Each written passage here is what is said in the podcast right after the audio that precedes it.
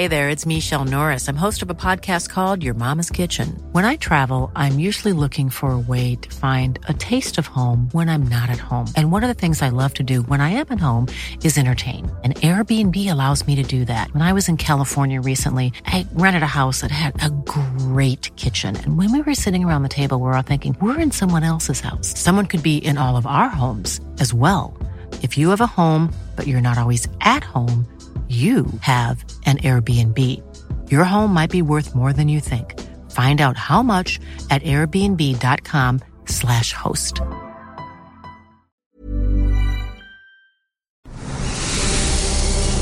Especial Teleca. TLK. Bienvenidos todos, todas, todes a este capítulo especial de Te lo cuento.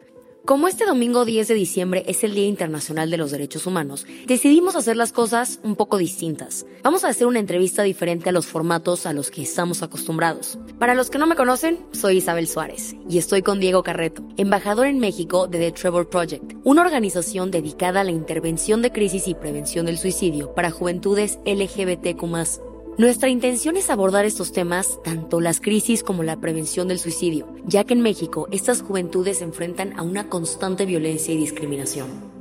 De acuerdo con la encuesta nacional sobre diversidad sexual y de género del INEGI 2022, en el país, 5 millones de personas mayores de 15 años se identifican como LGBTQ. Esto equivale al 5.1% de la población. De todas estas personas, un 11% dijo percibir un rechazo social, 26% ha pensado alguna vez en suicidarse y lamentablemente un 14.2% lo ha intentado.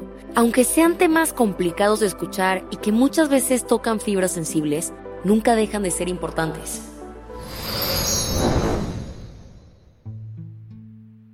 Diego, bienvenido Te lo cuento, ¿cómo estás?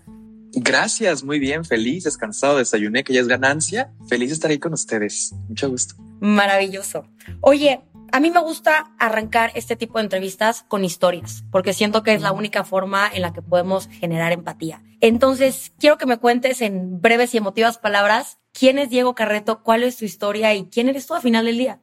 Hola, me llamo Diego, me dicen Carreto porque es mi apellido. Hago muchas cosas, luego me cuesta un poquito de trabajo definir como todo lo que hago, me siento como Barbie. Soy locutor, yo tuve el principio en mi carrera en locución, en un programa de radio, fui el primer locutor abiertamente, o sea, de radio abiertamente gay, él fue el primero. Soy conferencista, también he hecho conducción, creador de contenido, influencer y también activista en pro de los derechos LGBT. Yo vivo en Leondres, Guanajuato y desde mi trinchera aquí antes de que me exporten a la Ciudad de México, me encanta poder conectar a través de redes. Creo contenido en muchos ejes, específicamente contra historia LGBT.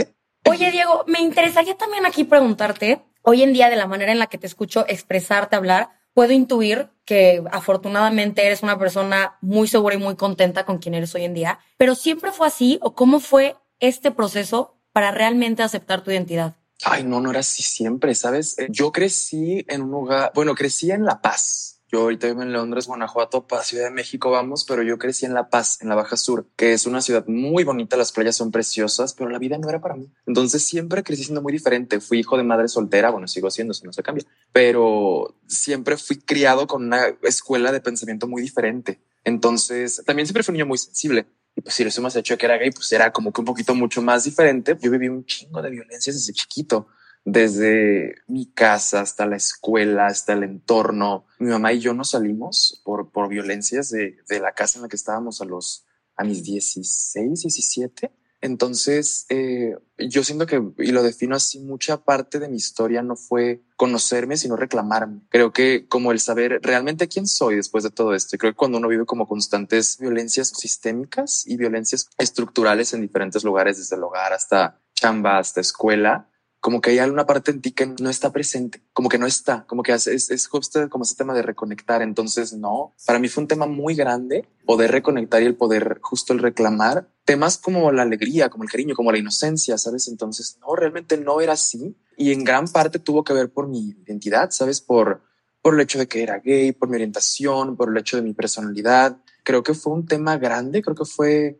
digo, tengo 23, estoy morrillo, ¿no? Pero creo que fue gran parte de mi vida como el poder luchar con eso y creo que ahora gran parte de esta como apertura y esta alegría y como toda esta inocencia que puedo manejar es como algo que siento que me regalé y que me permito tener Entonces, no, te digo, creo que fue un proceso, es un proceso, pero creo que los frutos eh, pues han dado y han salido y creo que gran parte de reconocerlo es como me puedes definir ahorita, pero sí fue, sí fue una misión. Me encanta que hayas mencionado esto de la violencia sistémica, Diego. Creo que muchas veces pensamos que un tema de discriminación o de violencia hacia esta comunidad es muchas veces un tema individual, ¿no? De decir, oye, pero si yo no discrimino y yo no soy violenta o violento con esta comunidad, ¿por qué me tendría que involucrar, involucrar en el movimiento? Y creo que lo acabas de definir, es un tema de sistema. Y así como dijiste que en un inicio, cuando existe esa violencia sistémica, no hay lugar para la alegría, para la motivación, para ser tú mismo y pues te acaba consumiendo.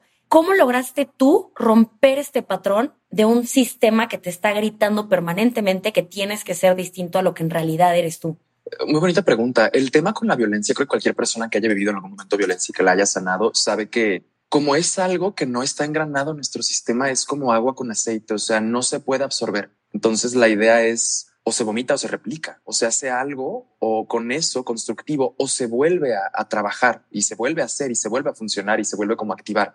Siento que el tema con la situación de las violencias es que muchas veces no nos damos cuenta de que hay violencias que estamos acostumbrados a hacer. Creo que México es un país con una, con cosas hermosas, pero nuestra crianza es machista. Seamos quienes seamos, el machismo es violento. Entonces creo que tenemos eh, ciertos comportamientos que se replican y que si no los vemos a los ojos y que si no somos conscientes de ellos, los vamos a seguir transmitiendo. Entonces siento que gran parte de, del poder como no replicarlos es ser conscientes de que lo vamos a replicar en algún momento, que algo vamos a tener y, creo que justo el tema del sistema es que no es, es una estructura y, son cosas muy, a veces muy implícitas y muy como son las letras chiquitas. Y creo que a veces alguien puede decir, no, es que yo no, yo no soy homofóbico. Creo que es importante ver que no funciona como un sujeto aislado, sino que es parte de una estructura y de un esquema. Y creo que de ahí podemos considerarlo, ¿sabes? No sé si eso pueda como responder un poquito de cómo lo percibo, que es muy amplio.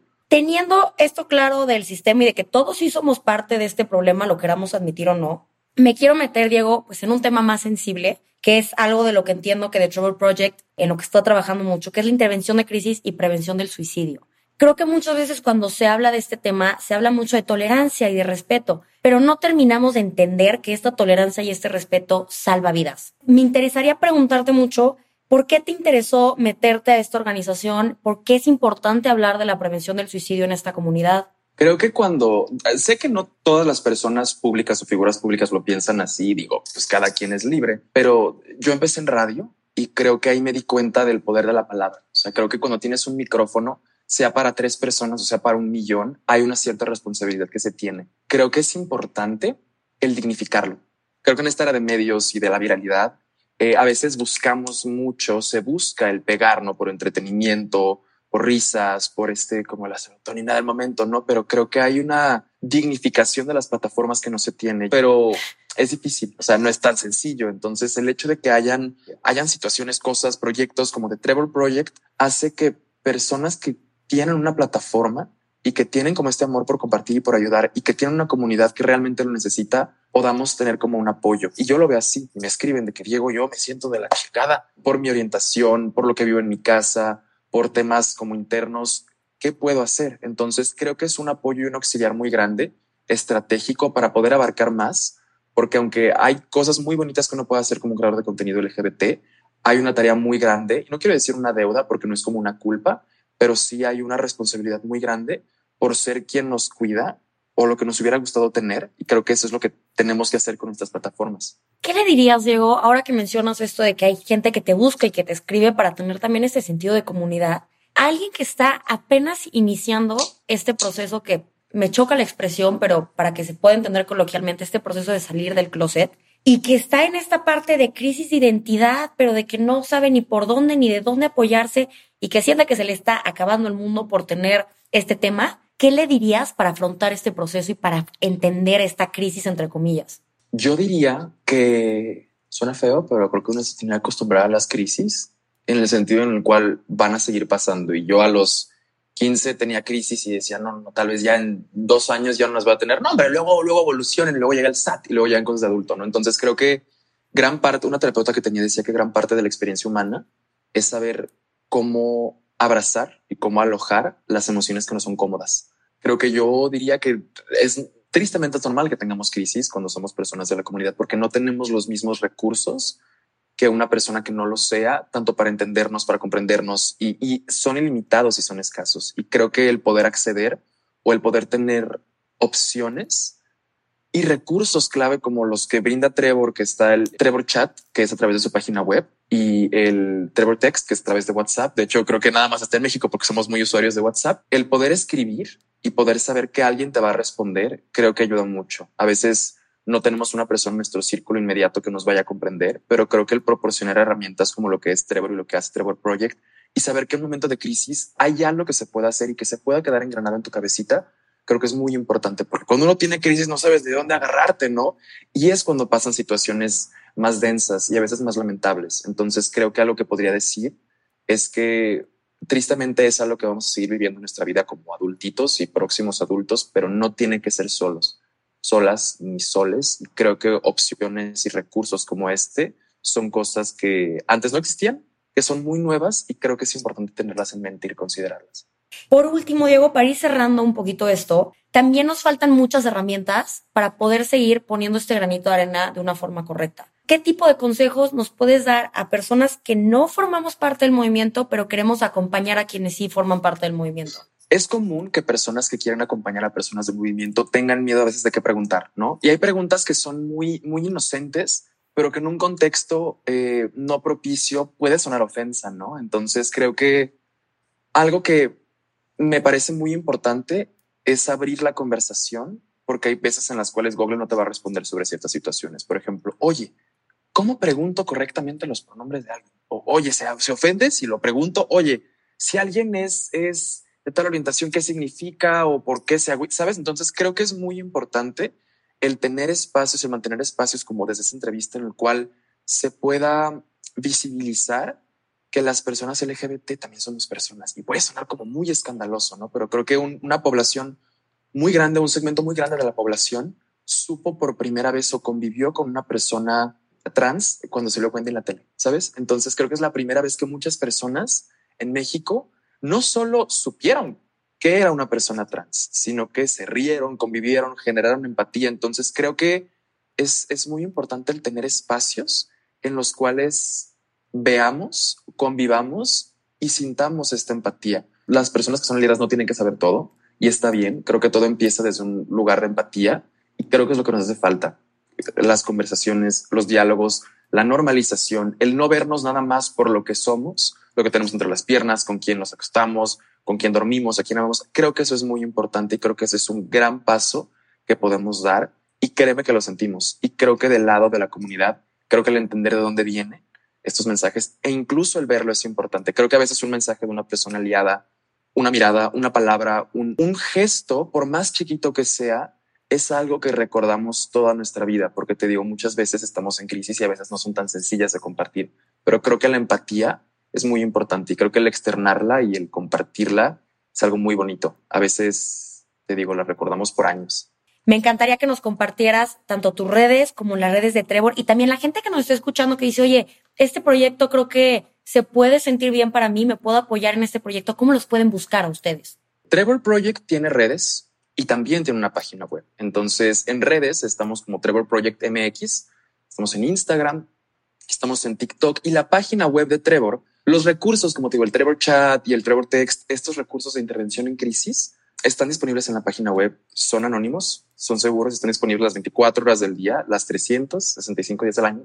Las redes, el poder conectar, el poder ver, el poder tener como un, un referente de que no se queda nada más en la conversación, está presente, aparece en las redes, ahí andamos los embajadores. Perfectísimo, Diego, pues lo tenemos. Muchas, muchas gracias. No, hombre, a ti, Diego, qué gustazo conocerte. Especial Teleca. TLK. Hi, I'm Daniel, founder of Pretty Litter. Did you know cats tend to hide symptoms of sickness and pain? I learned this the hard way after losing my cat, Gingy. So I created Pretty Litter, a health monitoring litter that helps detect early signs of illness by changing colors, saving you money and potentially your cat's life. Pretty Litter is veterinarian developed, and it's the easiest way to keep tabs on your fur baby's health right at home. Go to prettylitter.com and use code ACAST for 20% off your first order and a free cat toy. Terms and conditions apply. See site for details.